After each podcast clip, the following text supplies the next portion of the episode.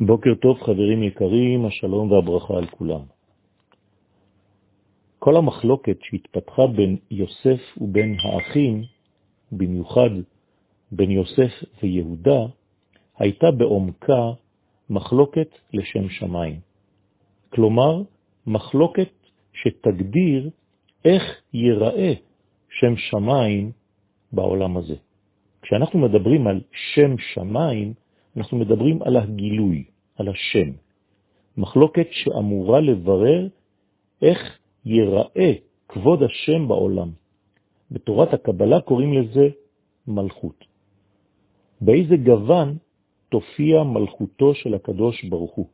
באיזה צבע, באיזה צורה היא תראה לבריות? באיזו מידה הקדוש ברוך הוא מתלבש כדי להתגלות לעולמות התחתונים.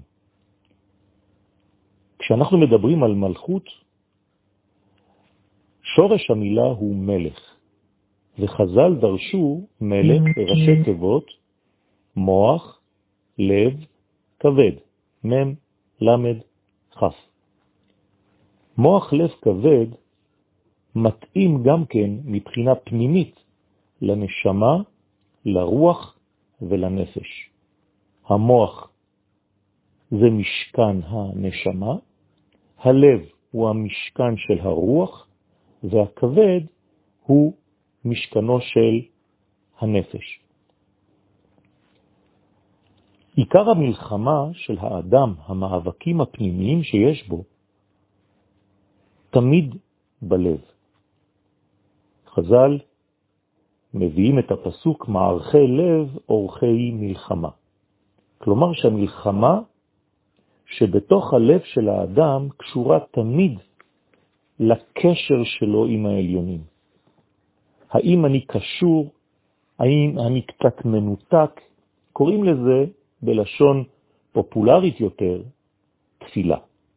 איך אני קשור, איך אני לפות. מבחינה דמויות אנושיות, התפילה מיוחסת ליהודה, וגם, כמובן, למי שעתיד לצאת ממנו דוד המלך. תפילה לדוד.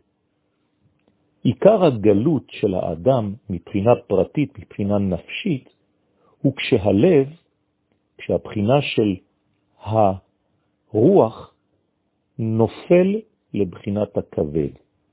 ושם הוא נמצא בגלות. מדובר בכעסים, כשאדם נמצא במראה שחורה, כשאדם נמצא במצב פסימי. זה נובע מעקשנות, כל הדברים הקשורים לכבד. במיוחד הכעס. הרוח בעצם אמורה להיות ממוצע בין המוח ובין הכבד.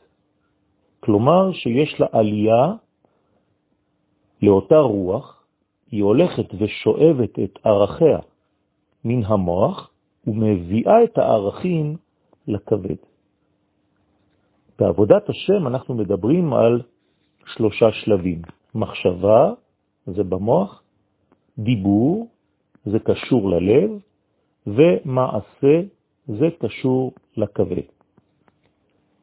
הרוח, כפי שאמרתי, הוא ממצע, הוא באמצע. הוא סוד הקול הפנימי שלפני הדיבור.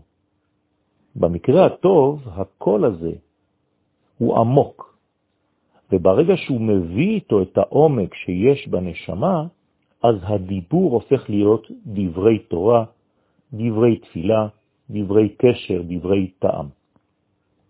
כלומר, כשהדיבור שלי נאמן לקול הפנימי, הנשמתי שלי, אזי אני במצב של תיקון. כלומר, ביטוי הקול הפנימי כלפי חוץ, ללא עיוותים של הנתונים השמיימיים שהוא מוליך, שהוא מוביל. הרוח, בעלייתו למוח, נמצא במצב של חירות, כי שם במוח מקום הנשמה, שם יש חירות מכל הדברים החיצוניים והזרים. שם הוא במצב של שמחה ואין עמו שום תערובת של זרים, של כוחות חיצוניים שלא קשורים לעניין. מתי התערובת מסוכנת? רק כשהדברים יורדים לכבד.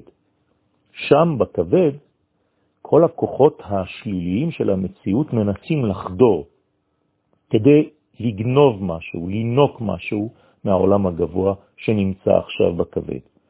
וכשהירידה לכבד אינה נעשית בצורה נכונה בגבולות של הקודש, כלומר כשיש ספק במה שהאדם מוריד לכבד מהקומה הפנימית שלו, אזי האדם הזה נכנס, בגלל המצב הזה בכבד, לבלבולים. המערכת שלו הופכת להיות מערכת מטושטשת, והאדם הזה אינו מצליח כבר להבדיל בין הטוב ובין הרע. בפרשה שלנו, ויגש אליו יהודה, זה ביטוי של עוצמה. יש כאן מימד של ודאות. יהודה ניגש בביטחון למוח. ומי הוא המוח הזה? יוסף. יוסף הצדיק כאן משמש דוגמה, לבוש, למדרגה העליונה. וכאן יהודה ניגש ואומר ליוסף, אני מכיר בכך שאני צריך לשרת ולשמש את המדרגה שאתה מייצג אותה. זו בחינת שבת. ברגע שיש חיבור כזה בין זכור ושמור, כמו שכתוב, זכור ושמור בדיבור אחד נאמרו, השמור זה בעצם היהודה. הזכור, מבחינת זכר, מבחינת זיכרון, זה יוסף. ברגע שהם אחד, בדיבור אחד נאמרו, אזי אין מקום לשום יניקה חיצונית, לשום קליפה, לשום כוח זר בתוך המערכת של הקדושה. על זה נאמר, ולא עמד איש איתו בהתוודע יוסף אל אחיו. זאת אומרת שאנחנו במערכת של קדושה נטו, בלי תערובת, בלי בלבולים ובלי טשטושים. יהי רצון שנזכה גם אנחנו להיות בוודאות הזאת ולחבר בתוכיותנו את מדרגת יהודה למדרגתו של יוסף. השלום והברכה.